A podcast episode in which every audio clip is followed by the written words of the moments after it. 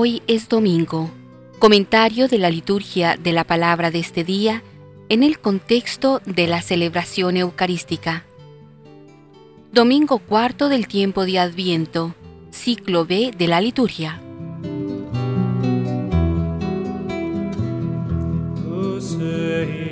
El Señor es mi pastor, nada me falta. Dad gracias al Señor porque es bueno. Somos su pueblo y ovejas de su rebaño. Son frases de los salmos responsoriales de este domingo, orientado al título de Cristo como buen pastor. Por su éxodo pascual, Jesús es el que ha cruzado las fronteras de la muerte y puede conducirnos a través de ellas a la vida eterna. Así en el Evangelio A dice, Yo soy la puerta de las ovejas, quien entra por mí se salvará. En los ciclos B y C se sigue leyendo el mismo capítulo décimo de San Juan, donde Jesús se define a sí mismo como el buen pastor, que da la vida por sus ovejas, que escuchan su voz y le siguen. La segunda lectura del ciclo A abunda en el tema evangélico recordando la imagen de Isaías, que profetizaba al siervo de Yahvé como un cordero inofensivo ante la muerte. Cordero y pastor, Cristo nos dejó marcado un camino con sus huellas ensangrentadas. También el Apocalipsis, en el ciclo B, presenta a Cristo con los mismos títulos, pero glorioso en el cielo, víctima inmortal y guía universal.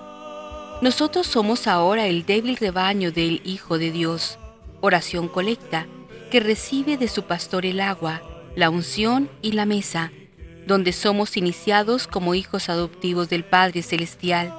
Por eso pedimos hoy en toda la iglesia y dentro de ella quienes ejercen por vocación de Cristo su ministerio pastoral, tenga parte en la admirable victoria del resucitado.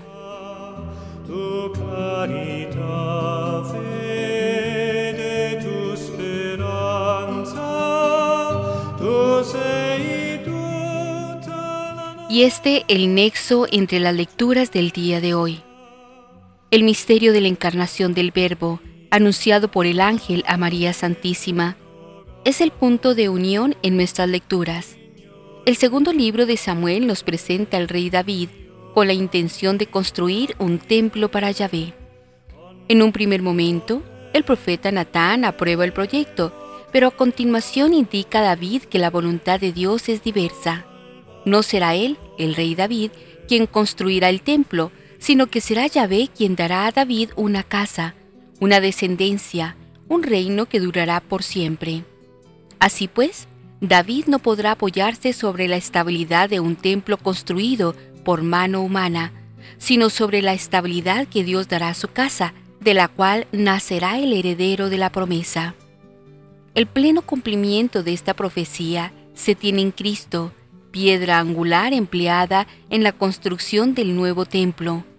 Primera de Pedro capítulo 2 versículos del 4 a 10. El cuerpo de Cristo resucitado que vive en su iglesia es el verdadero templo. Juan 2, 20, 22. Dios habita en medio de nosotros en el cuerpo de Cristo, Hijo de David e Hijo de Dios. Juan 1, 14. Por medio de las palabras del ángel dirigidas a María, nosotros conocemos la encarnación del Hijo de Dios. Entramos en contacto con el misterio del Emanuel, del Dios con nosotros. El misterio escondido por siglos se ha manifestado en Cristo con el fin de atraer a todos a la obediencia de la fe. Porque tanto ha amado Dios a los hombres que les ha dado a su Hijo único.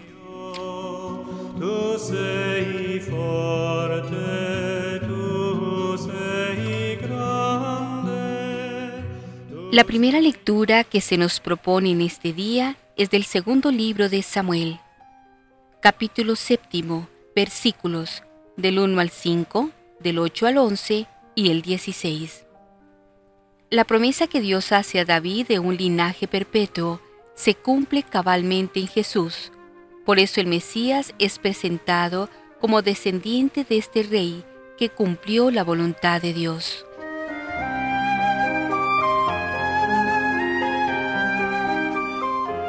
El salmo responsorial del día de hoy es el Salmo 88. al que nos unimos diciendo, Cantaré eternamente tus misericordias, Señor.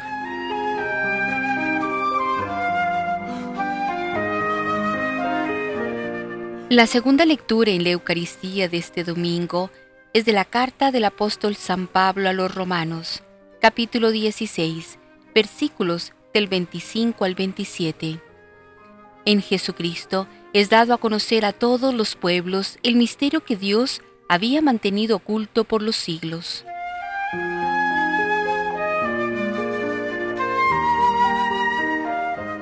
El Sagrado Evangelio que hoy se proclama es del evangelista San Lucas, capítulo primero, versículos del 26 al 38. María se convierte en la primera discípula que escucha y reconoce la acción de Dios. Le dice sí y pone por obra las palabras del ángel.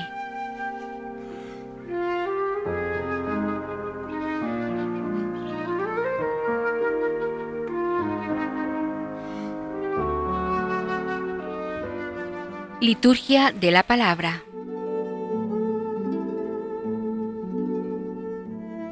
Lectura del segundo libro de Samuel Cuando el rey David se trasladó a su palacio y el Señor le dio descanso de todos los enemigos que lo rodeaban, dijo el rey al profeta Natán, Mira, mientras yo vivo en un palacio de cedro, el arca de Dios se ha quedado en un toldo. Natán respondió al rey, pues lleva a cabo lo que tienes pensado, porque el Señor está contigo. Pero aquella noche recibió Natán este mensaje del Señor. Ve a mi siervo David, esto dice el Señor, no serás tú quien me construya una casa para habitar en ella. Yo te saqué de tu oficio de pastor, de andar tras los rebaños, para que fueras el jefe de mi pueblo Israel. He estado contigo en todas tus empresas he exterminado a todos tus enemigos, y voy a darte un nombre tan famoso como el de los más grandes de este mundo. Además, le daré un territorio a Israel, mi pueblo, lo plantaré en terreno propio, para que vaya allí sin sobresaltos, y no volverán a humillarlo los malvados como antes, cuando nombré jueces que gobernaran a mi pueblo Israel. Y a ti te daré descanso de todos tus enemigos. Te hago, pues, saber que la casa la construiré yo dándote una descendencia. Cuando llegue el fin de tus días y vayas a descansar con tus padres, te daré como sucesor un descendiente tuyo, nacido de tus entrañas, y afianzaré su reinado. Yo seré para él un padre, y él será para mí un hijo. Tu dinastía y tu reinado durarán por siempre en mi presencia, tu trono se mantendrá firme eternamente. Palabra de Dios. Te alabamos, Señor.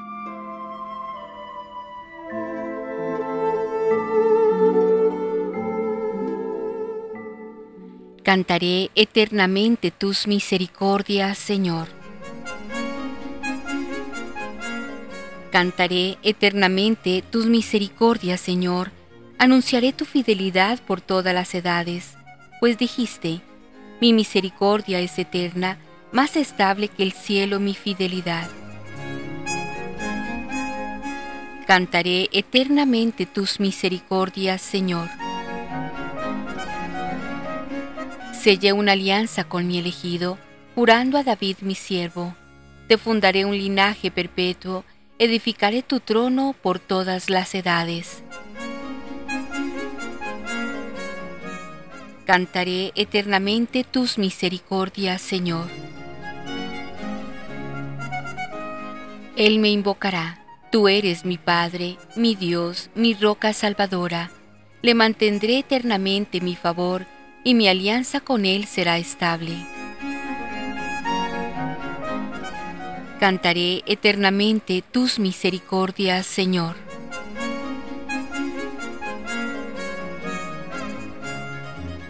Lectura de la carta del apóstol San Pablo a los romanos.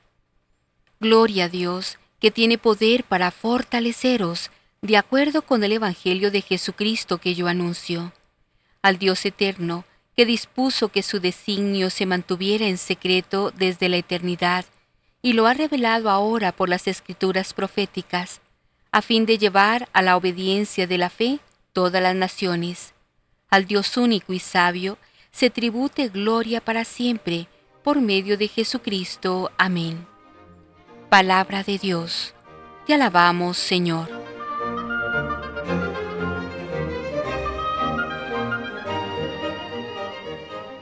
Aleluya, aleluya. Yo soy la esclava del Señor. Que se cumplan en mí todas tus palabras. Aleluya.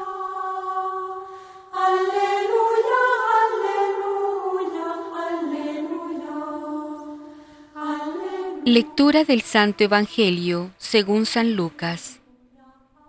Cuando ya Isabel se encontraba en el sexto mes de su embarazo, envió Dios al ángel Gabriel a una población de Galilea llamada Nazaret, a donde una joven virgen que estaba comprometida para casarse con un hombre llamado José, descendiente de David.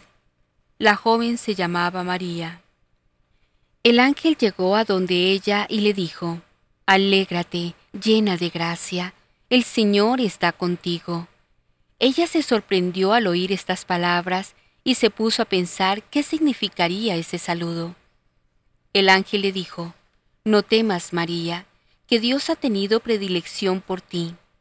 Mira, vas a concebir y dar a luz un hijo varón, y le pondrás el nombre de Jesús. Será grande, más aún, se le conocerá como Hijo del Altísimo el Señor Dios le dará el trono de tu padre David, y reinará sobre el pueblo de Jacob para siempre, pues su reinado no tendrá fin. María le preguntó al ángel, ¿Cómo puede ser esto siendo yo virgen? El ángel le respondió, El Espíritu Santo vendrá sobre ti, y quedarás a la sombra poderosa del Altísimo. Por eso a tu hijo lo llamarán Santo e Hijo de Dios. Además, debes saber que tu parienta Isabel también ha concebido un hijo a pesar de su vejez. Y ella, que decían que era estéril, está ya de seis meses, porque para Dios no hay nada imposible. María contestó, Yo soy la esclava del Señor, que se cumplan en mí tus palabras. Y el ángel se retiró. Palabra del Señor. Gloria a ti, Señor Jesús.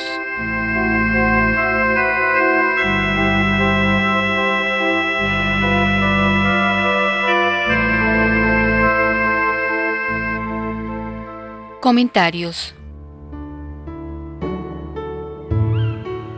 En la primera lectura, Yahvé edificará una casa. La profecía de Natán constituye la carta magna que viene a refrendar de manera solemne la dinastía davídica. Tu casa y tu reinado durarán por siempre en mi presencia, y tu trono durará por siempre. Consideradas las cosas desde el punto de vista histórico, sabemos que la monarquía había supuesto una innovación en la estructuración institucional del pueblo de Israel, organizando tradicionalmente en una especie de régimen federal en el que cada una de las tribus conservaba un amplio margen de autonomía. La concentración del poder en manos del rey, las instituciones monárquicas y la elección de Jerusalén como capital del reino y como ciudad santa, todo ello suponía una innovación respecto de las antiguas tradiciones que giraban fundamentalmente en torno a Moisés y al Sinaí. Podría decirse que la historia de Israel, junto con sus instituciones, tiene dos polos de atracción. Por una parte Moisés y el Sinaí, por el otro lado David y Jerusalén. De estos dos polos, el más antiguo, el de más solera, el más sagrado, es el mosaico. La institución monárquica apoyada en el binomio David-Jerusalén suponía una cierta novedad. La profecía de Natán venía a disipar las suspicacias y reticencias que podían permanecer en ciertos ambientes. La profecía de Natán viene a ser como el refrendo divino a la institución monárquica de una manera especialísima, a la dinastía davídica.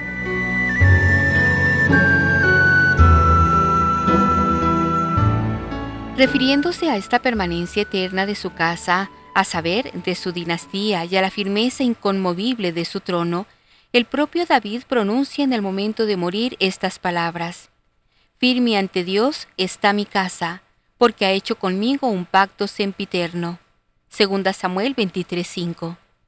Es decir, el rey David interpreta la profecía de Natán y el compromiso adquirido por Dios con relación a su dinastía como un pacto promisorio, muy similar al de Yahvé que hizo con Abraham. Génesis 15. El pacto de Yahvé con David y su dinastía es la garantía y el argumento que mantiene alta la moral y la esperanza del pueblo en los momentos difíciles. Mientras se mantenga encendida la lámpara de David, nada hay definitivamente perdido. En atención a David, le dio Yahvé su Dios una lámpara en Jerusalén, suscitando a sus hijos después de él y manteniendo en pie a Jerusalén. Primera Reyes 15:4. Yahvé no quiso destruir a Judá a causa de David, su siervo, según lo que le había dicho, que le daría una lámpara en su presencia para siempre. Segunda Reyes 8:19.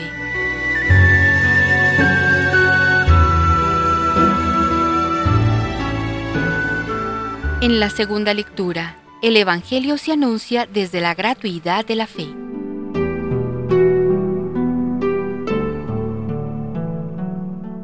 Termina Pablo su carta a la comunidad desconocida de Roma, dando recuerdos muy personales y concretos a determinadas personas que él sabía estaban integradas en la comunidad romana y que muy probablemente provenían del Asia Menor y habían sido miembros de las comunidades fundadas por Pablo.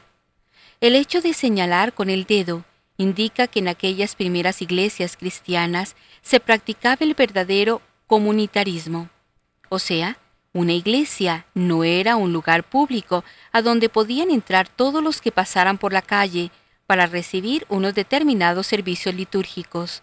Esto era inconcebible en aquellas primeras generaciones cristianas. Pero cuando la iglesia ha dejado de ser aquello para lo que fue fundada y se ha convertido en una pieza más o menos esencial del establishment, se comprende la fiebre por levantar magníficos y suntuosos templos abiertos indiscriminadamente a las masas sin que éstas de hecho formaran comunidad.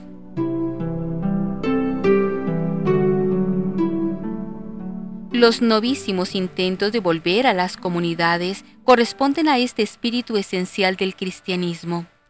Lógicamente, estas comunidades deberán federarse entre sí, servirse, acogerse, ayudarse. Pero no basta un frío carnet burocrático, la inscripción bautismal para convencerse de que uno es miembro de la Iglesia. Las últimas frases de la carta son una doxología que implica ese instinto de la gratuidad divina que acompañó siempre a Pablo en su función de liturgo del Evangelio. El Evangelio no se puede anunciar sino desde esa misteriosa llamada gratuita de Dios, que sin saberse por qué, nos escoge para esta misión difícil y dolorosa, pero magnífica y grandiosa al mismo tiempo.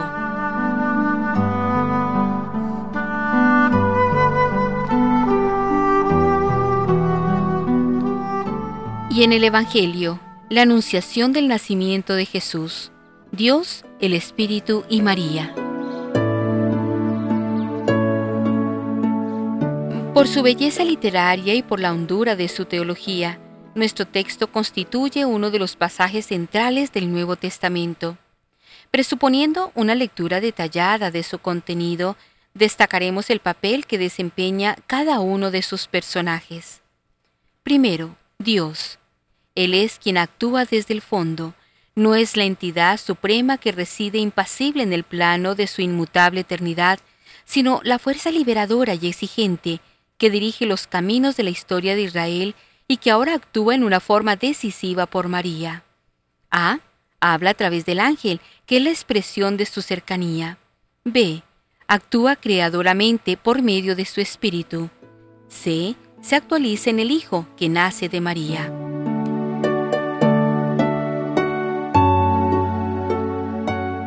Segundo, María. Ella es la expresión de la humanidad que se mantiene abierta ante el misterio de Dios y concretiza la esperanza de Israel y el caminar de aquellos pueblos que buscan su verdad y su futuro. Pero al mismo tiempo María es la realidad del hombre enriquecido por Dios, como lo muestran las palabras del saludo del ángel que proclama, El Señor está contigo. Has encontrado gracia ante Dios. Desde este punto de vista, María se convierte en la figura del Adviento, en signo de la presencia de Dios entre los hombres. Más que Juan Bautista, más que todos los profetas, ella es la humanidad que simplemente ama y espera, la humanidad que acepta a Dios, admite su palabra y se convierte en instrumento de su obra. Así descubrimos que en el límite de la esperanza, hombre abierto a Dios, se encuentra el principio de la fe, la aceptación del Dios presente, tal como se refleja en la respuesta de María. Hágase en mí según tu palabra.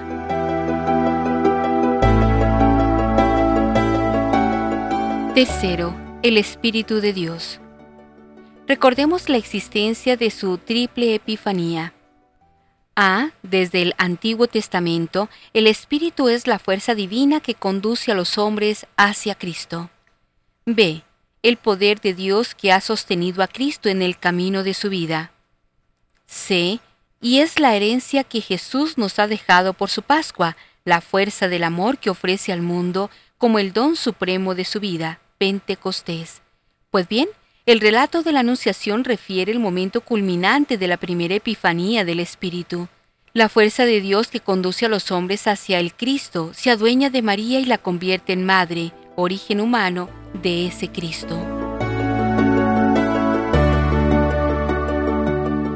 Cuarto, Jesús. Él proviene de toda la esperanza de los hombres, es el fruto del adviento de la historia, que culmina en la persona de María. Pero a la vez, Jesús procede de la fuerza transformante de Dios, brota del Espíritu. Por ser un hombre entre los hombres, les ayuda el Rey que les ofrece el reino. Por ser presencia de Dios, puede ofrecerles la salvación definitiva.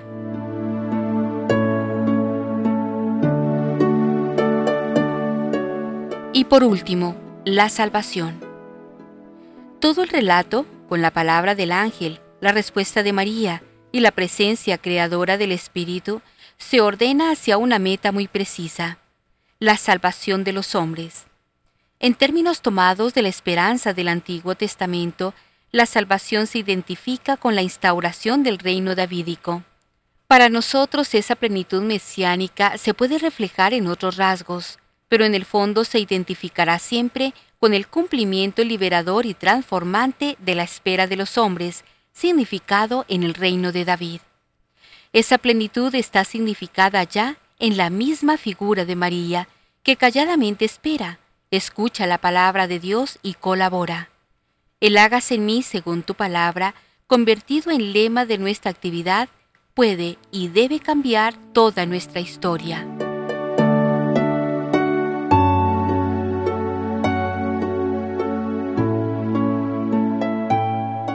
Ecos de la Palabra.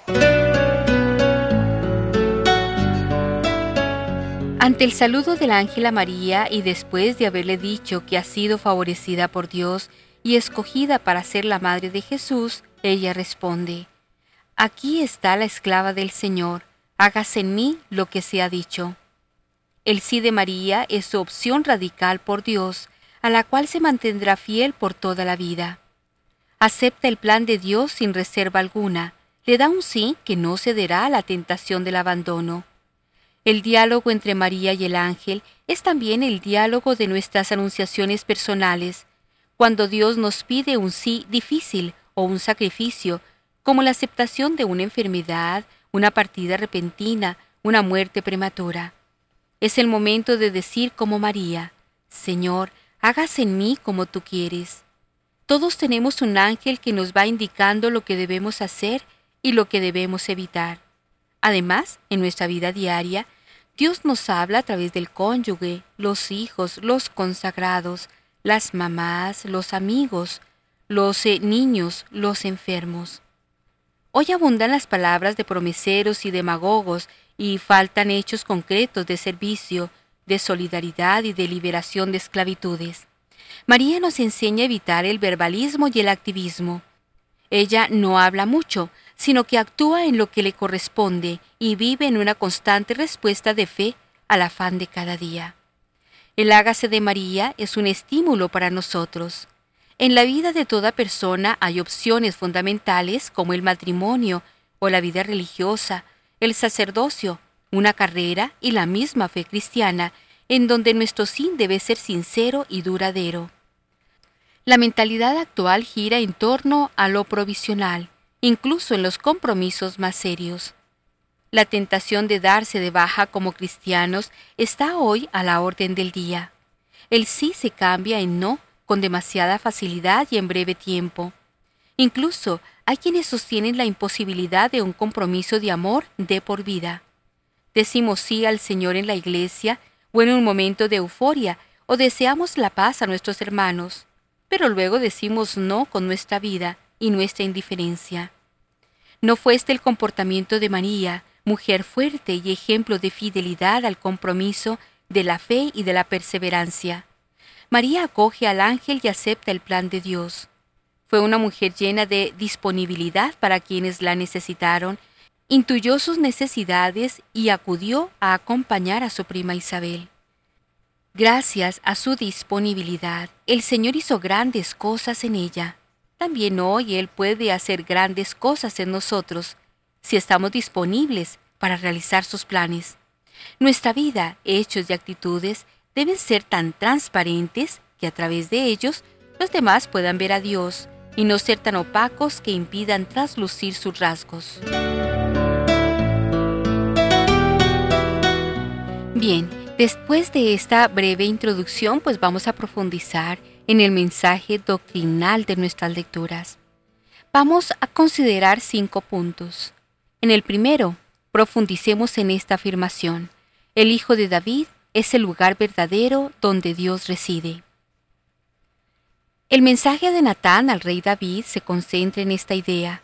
Tú no pondrás tu fuerza y esperanza en un templo construido por mano humana. Tu seguridad está más bien en la promesa de Yahvé que te dará una casa y una descendencia que durará eternamente. Así pues, tú deberás contar siempre y en cada ocasión con la estabilidad que Dios dará a tu casa esa será tu seguridad, esa será tu fortaleza. De esta descendencia nacerá el Mesías. Este oráculo sirve de fundamento a un tema característico de la historia de la salvación, el tema del templo de Dios, de la morada de Dios entre los hombres. La tradición cristiana ha reconocido en Jesús de Nazaret, Hijo único de Dios e Hijo de María, a ese verdadero templo, morada de Dios. En efecto, el Nuevo Testamento nos ofrece varios pasajes significativos. Jesús es la piedra angular del templo. Primera carta de Pedro capítulo 2 versículos del 4 al 10. Dios habita en medio de nosotros en el cuerpo de Cristo, Hijo de David e Hijo de Dios.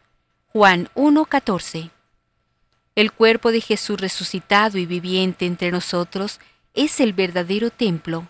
Juan 2, 20, 22, 1 Corintios 3, 17. Esto no significa que se deba restar importancia a los templos que los cristianos construyen como lugares de culto y de devoción, sino más bien pone de relieve que el templo es importante y necesario porque allí está el cuerpo de Cristo resucitado. En la Eucaristía Cristo ha querido permanecer entre nosotros, verdadera, real y sustancialmente presente. Por eso el cristiano no solo valora el templo construido por mano humana, sino que, más aún, promueve la construcción de nuevos templos que sean lugares de oración, lugares de Eucaristía, lugares de encuentro de Dios con el hombre. Sabiendo, sin embargo, que es Cristo el verdadero templo de Dios.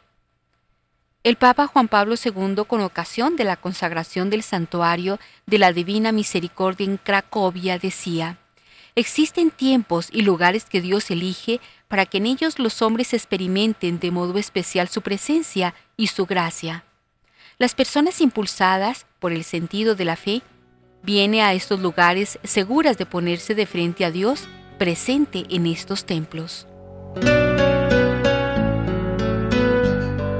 Un segundo punto.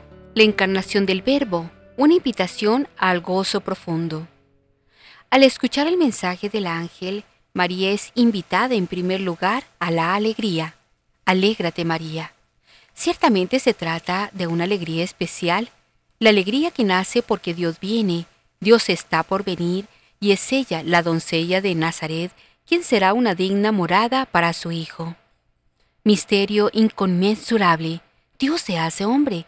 Dios se hace hombre en el seno de una Virgen purísima, su criatura.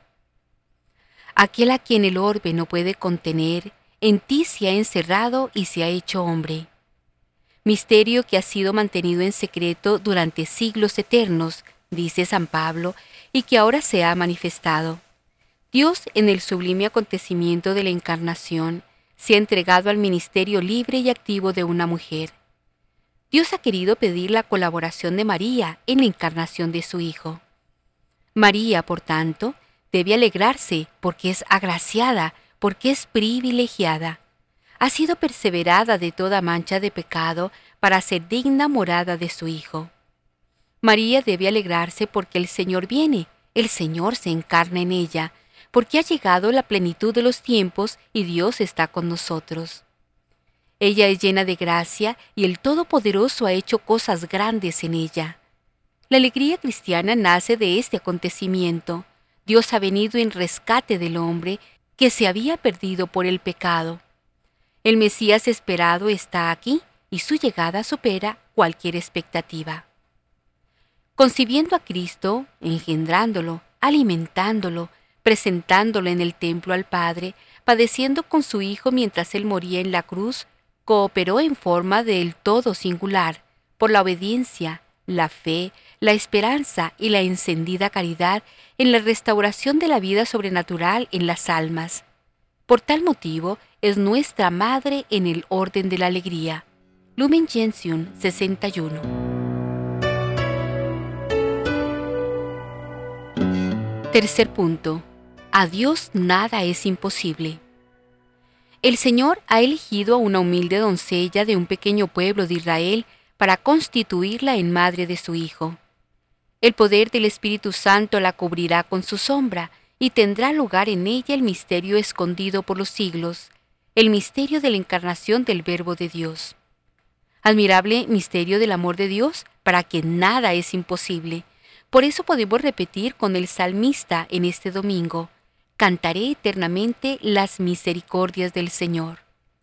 Cuando en la vida del hombre se insinúa el fracaso, el decaimiento de la fe, la pérdida de la esperanza, es preciso volver a esta verdad fundamental de nuestra existencia. Dios se hizo hombre por amor a los hombres, para redimirlos del pecado. Para él nada es imposible y él ha triunfado de la muerte y el pecado. El mysterium iniquitatis ha sido vencido por el mysterium pietatis, es decir, por el amor misericordioso e indulgente de Dios que se da sin cálculo y sin medida. La misericordia de Dios es mucho más grande que el pecado. En la misericordia de Dios el mundo encontrará la paz y el hombre la felicidad. Para Dios nada es imposible. Del desierto puede hacer hermosos vergeles y sembradíos. Cuarto punto. Jesucristo, verdadero Dios y verdadero hombre, es el templo de Dios. En medio de la vida nos podemos sentir abatidos, atribulados por la presencia del mal, del pecado, de la muerte, de las penas de la vida. Es preciso por ello fortalecer la esperanza y tener presente que en Cristo tenemos el Emanuel, Dios con nosotros. El Verbo de Dios encarnado ha dado su vida por nosotros en la cruz y resucitado permanece para siempre con nosotros en la Eucaristía. En el tabernáculo el hombre encuentra el lugar del descanso al final del vértigo de la jornada. En la Eucaristía se alimentan las virtudes, se corrigen las costumbres, el alma se llena de gracia para seguir el camino de la vida. Es el misterio de Dios presente que nos escucha y nos acompaña por el sendero de la vida. La Eucaristía es la fuente del amor misericordioso que vence sobre el misterio de la iniquidad.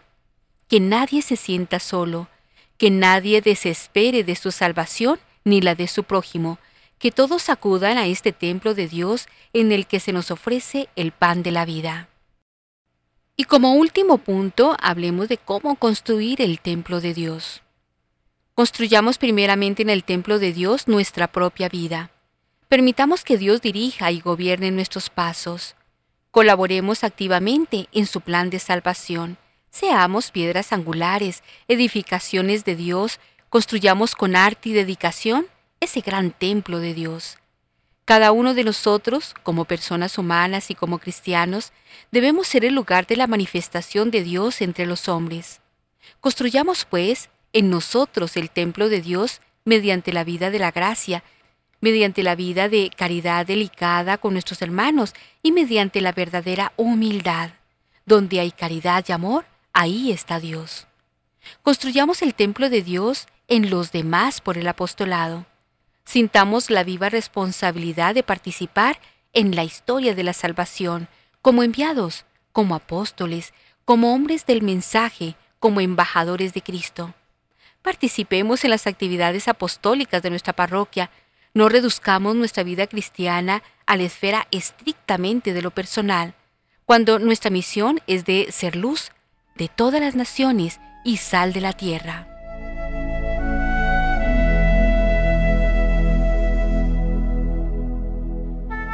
El hecho más relevante de la historia de la humanidad es sin duda el nacimiento de Dios hombre.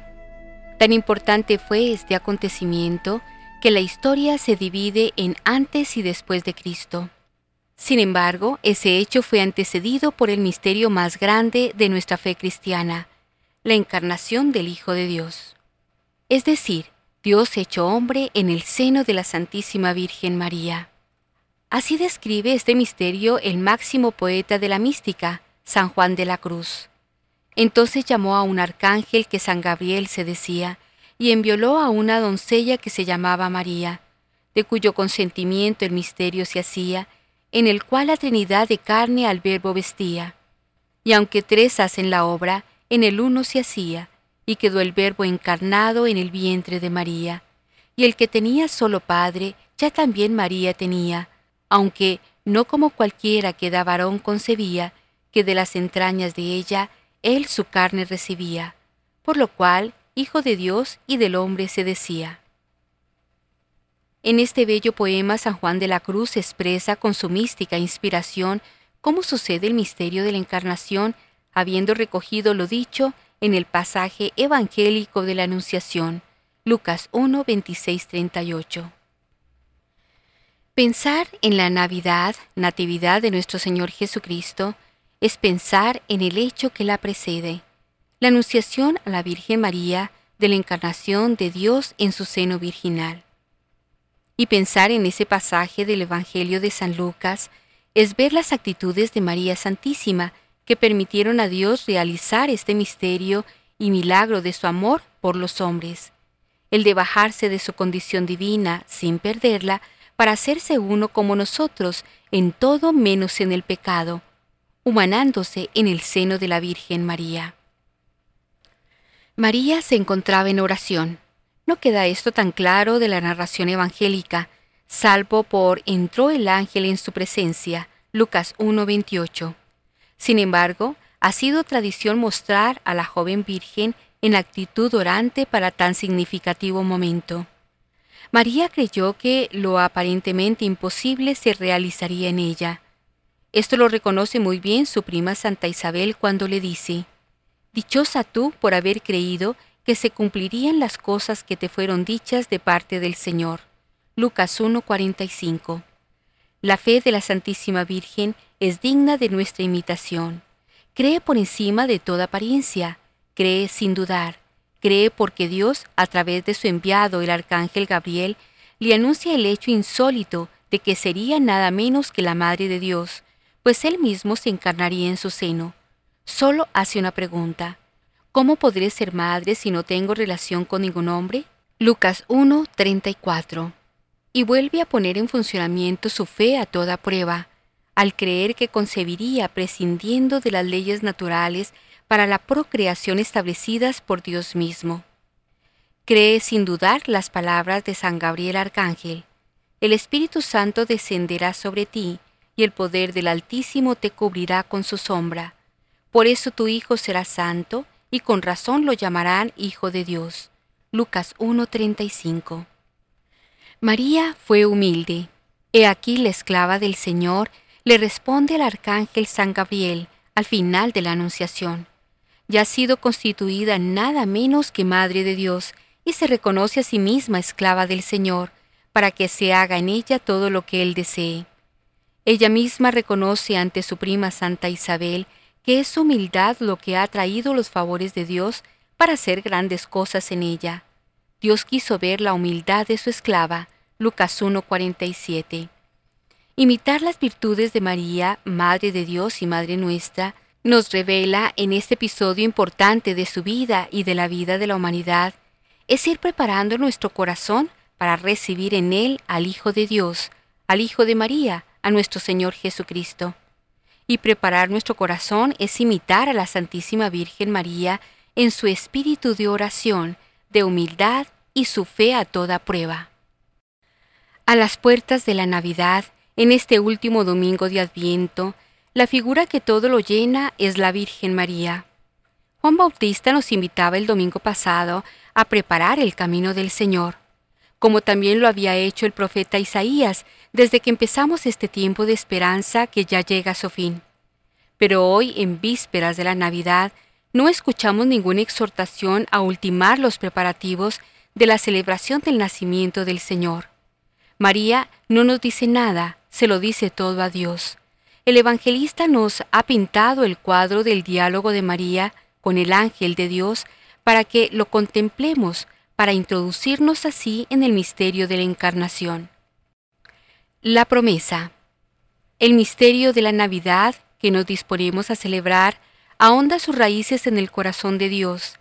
Es algo que implica y afecta profundamente al Padre, pues es su Hijo el que se hace hombre por amor al hombre, y en obediencia al Padre, que tanto amó al mundo que le dio a su Hijo único.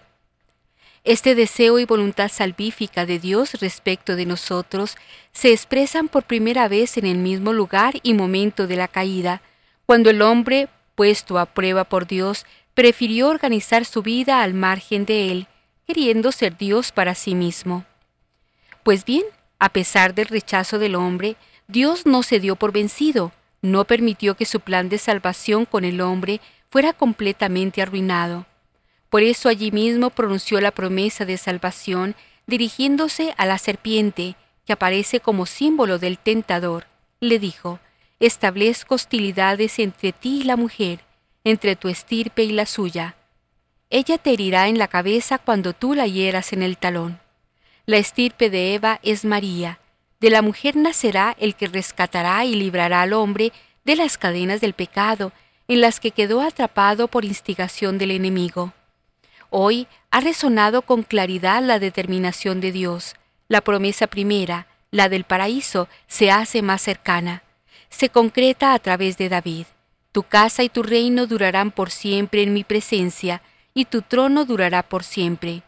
Con toda su buena voluntad, David había querido edificar una casa para el Señor, pues no le parecía bien habitar él en casa de cedro mientras el Señor moraba en una tienda. Pero Dios no se lo consintió. David no edificará una casa al Señor. Será el Señor el que edificará a David una casa, o sea, una dinastía de la que nacerá el Mesías, el Salvador del mundo, que realizará la promesa que Dios hizo a los primeros padres en el paraíso que el enemigo del hombre y de Dios no tendría la última palabra, pues el que va a nacer de la mujer lo derrotará. El cumplimiento. San Pablo, al término de su carta a los romanos, hace balance del cumplimiento de la promesa de Dios. Que Dios ha cumplido en Jesucristo lo que prometió es el contenido del Evangelio que él predica. El apóstol se presenta al comienzo de la carta como escogido para el Evangelio de Dios, que había ya prometido por medio de sus profetas en las escrituras sagradas acerca de su Hijo, nacido del linaje de David según la carne. En Jesucristo se ha revelado y realizado el plan de Dios, mantenido en secreto durante siglos eternos. Este plan no es otro que el cumplimiento de la promesa de salvación que Dios hizo en el paraíso a los primeros padres después de la caída y que luego renovó a David que se hizo realidad en el seno de la Virgen María. La protagonista. María, en el cuadro que nos ha pintado San Lucas, se presenta como la contrafigura de Eva. Si Eva atendió a la voz del tentador, María presta oído solo al ángel de Dios. Alégrate, llena de gracia, el Señor está contigo. Si Eva representa la desobediencia a la voluntad de Dios, María es la obediencia pura. Aquí está la esclava del Señor, hágase en mí según tu palabra. Si Eva duda y desconfía de las intenciones de Dios, María es la mujer de fe lúcida. ¿Cómo será eso, pues no conozco varón? Si Eva se deja llevar por la vanidad de los sentidos, María actúa desde una profunda humildad. Ella se turbó ante estas palabras y se preguntaba qué saludo era aquel. Si con Eva empezó la historia del pecado, en María tuvo origen la historia más bella jamás contada, pues de ella nació el autor de la gracia. Concebirás en tu vientre y darás a luz un hijo, y le pondrás por nombre Jesús. Será grande, se llamará Hijo del Altísimo. El Señor Dios le dará el trono de David su padre, y su reino no tendrá fin. En María, por su fe y obediencia, Dios cumplió su promesa. De ella nació el hombre nuevo, el hombre según el corazón de Dios, el hombre que iba a ofrecer a todo hombre la gracia y la posibilidad de realizar el proyecto original de Dios sobre los hombres. Vivir en amistad y en comunión con Él, entrar en el círculo de vida y amor del Padre, del Hijo y del Espíritu Santo. Esta es la palabra que hoy, en vísperas de la Navidad y como resumen de todo el camino de preparación del Adviento, nos dirige María, la misma que dirige a Dios. Es la palabra silenciosa de su fe, de su obediencia, su disponibilidad a colaborar en la salvación de los hombres, cuando y como Dios quiera. En la oración hemos rezado al comienzo de la Eucaristía. La Iglesia nos ha recordado que el misterio de la Encarnación lo hemos conocido por el ángel, es decir, porque Dios nos lo ha revelado. Pero la Encarnación es solo el principio. El final es la gloria de la resurrección pasando por la pasión y la cruz. Este es el misterio que ahora se va a hacer presente sobre el altar.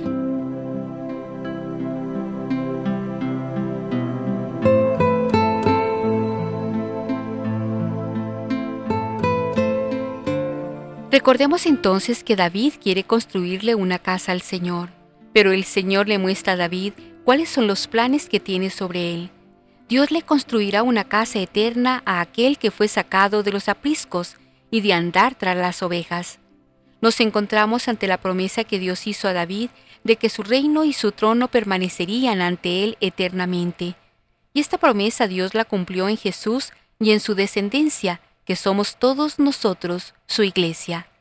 Dios que hizo una alianza con su pueblo, comprometiéndose con estas palabras, Yo seré tu Dios y tú serás mi pueblo, ahora por medio de su Hijo, ha hecho con nosotros una nueva y definitiva alianza, en el que Él se compromete a ser nuestro Padre y nosotros a ser sus hijos por nuestra unión a Jesús, su único Hijo. Ha llegado el momento en que el Señor hecho uno de nosotros, une nuestra humanidad a Él para presentarnos libres de toda mancha ante su Padre, para que sea Padre nuestro. Que esta promesa amorosa de Dios llegue en nosotros a su plenitud. Ojalá y permanezcamos siempre fieles al Señor, pues el amor de Dios hacia nosotros es para siempre. Él nos ha creado, no para condenarnos, sino para salvarnos a todos, y para cumplir con sus promesas de salvación, nos envió a su propio Hijo, el cual entregó su vida para nosotros y se convirtió para nosotros en camino que nos conduce al Padre, yendo delante nuestro como el pastor que conduce a sus ovejas hacia el redil eterno. Dios jamás nos ha abandonado. Él es nuestro Padre que nos protege, que vela por nosotros, que nos ama con la ternura con que un padre ama a sus hijos. Sin embargo, a nosotros corresponde vivir en un amor fiel a aquel que jamás nos ha dejado de su mano. Ojalá escuchemos hoy la voz del Señor y no seamos rebeldes a Él. Ojalá y no solo aceptemos el dejarnos amar por Él, sino que nosotros mismos dejemos que su amor habite en nosotros para convertirnos en un signo de ese amor y de la misericordia de Dios para todos los pueblos. Hemos sido liberados de la esclavitud del pecado y de la muerte, para glorificar el nombre de Dios por medio de Jesucristo nuestro Señor. Por eso entre nosotros no puede haber divisiones, pues si las hubiese, estaríamos siendo un antitestimonio del Evangelio de Cristo que proclamamos. Aquel distintivo del amor de la primitiva iglesia que hacía exclamar admirados a los paganos, miren cómo se aman, no puede desaparecer o diluirse entre nosotros. Darnos un saludo de paz y desear que la gracia de nuestro Señor Jesucristo esté con nosotros no puede ser solo un signo litúrgico meramente externo entre nosotros, ni un deseo distraído hacia los demás, sino que en verdad debe hacerse realidad continuamente entre nosotros la paz y el amor fraternos. Solo así manifestaremos que ante Dios no tenemos pecado, porque por Cristo hemos pasado de la muerte a la vida, y nos amamos como el Señor nos ha amado a nosotros.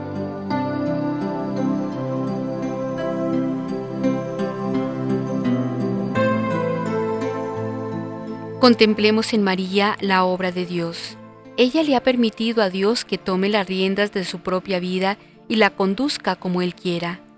El Dios imprevisible que solo ve hacia el futuro y olvida la carga de la maldad de nuestro pasado, ha iniciado la concretización de una palabra que se pronuncia con la vida del hombre Dios, con todo el amor que Dios puede tenerle al hombre. En medio de la sencillez de lo exterior, ha preparado en María una muy digna morada para su Hijo. Finalmente, es el corazón del hombre y no las riquezas externas lo que cuenta ante el Señor.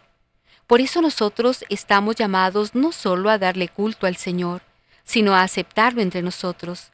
Hemos de estar dispuestos a permitirle hacer su morada en nuestra propia vida. Hemos de abrir nuestra vida a Él de tal forma que su Espíritu haga que la palabra de Dios vaya encarnándose en nosotros de tal forma que en verdad lleguemos a ser hijos de Dios. Cuando contemplamos a María, que ante las palabras del ángel se preocupa mucho y se pregunta qué querría decir el saludo, de llena de gracia, el Señor está contigo, intuimos en ella aquello que siempre le caracterizó, meditaba todo en su corazón. María no es la mujer de los triunfalismos buscados de un modo enfermizo. El diálogo con el ángel de Dios narrado en tan pocas líneas en el Evangelio, lo que tal vez pudo durar varios días donde ella, sin rebeldía, pero sí de un modo consciente y decisivo, finalmente le permitirá a Dios hacer en ella su voluntad. Lo más importante es no haber dicho, haré la voluntad de Dios, sino hágase en mí la voluntad de Dios. Finalmente se pone las manos de Dios para que Él haga su obra en ella. ¿Entendió María la carga de su sí a Dios? Ante esa pregunta solo podemos responder que el camino de María fue un camino de fe amorosa a la voluntad de Dios en ella. Sabiendo a quién se había confiado, no solo engendró al Hijo de Dios, sino que también ella se convirtió en una obra del Espíritu Santo. Efectivamente, no solo le permitió a Dios que en su vientre se encarnara el Hijo de Dios, le entregó su vida para que como fruto del Redentor ella, unida a su Hijo, en Él y por Él, fuera la hija predilecta del Padre, en quien Él también se complace. La iglesia peregrina, conformada por cada uno de nosotros, es una iglesia llamada a la santidad de vida. Esto no es solo un deseo, es un camino, el camino de cada día, el camino del sí amoroso al Señor para que nos moldee como el alfarero moldea el barro. Tal vez al final, junto con Cristo, tengamos que decir, era necesario que el Hijo del Hombre padeciera todo esto para entrar así en su gloria. A un paso de celebrar el nacimiento de nuestro Salvador Jesucristo, debemos llenarnos de alegría porque el Señor ya está en medio de nosotros, especialmente en la Eucaristía que estamos celebrando. ¿Estará en nosotros realmente? Al llamarnos a la fe en Cristo, Dios nos ha hecho saber que hemos hallado gracia ante Él. Permitiremos ser nosotros mismos, la iglesia que le pertenece, la prolongación y la historia de la encarnación de su Hijo. Esto no es obra nuestra, sino de Él en nosotros. Ante esta vocación podremos responder que haremos muchas cosas. Sin embargo, solo una es necesaria, dejarlo hacer en nosotros su voluntad permitiéndoselo con el más grande amor que puede brotar en nosotros y la plena confianza de que siendo Él nuestro Dios, que nos protege y nos salva, se comportará para con nosotros como un Padre lleno de amor y de lealtad hacia sus humildes siervos.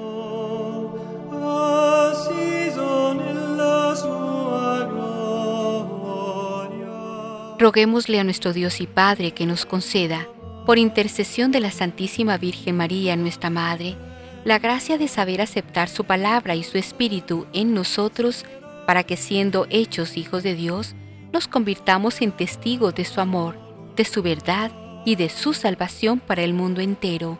Amén. Feliz domingo para todos.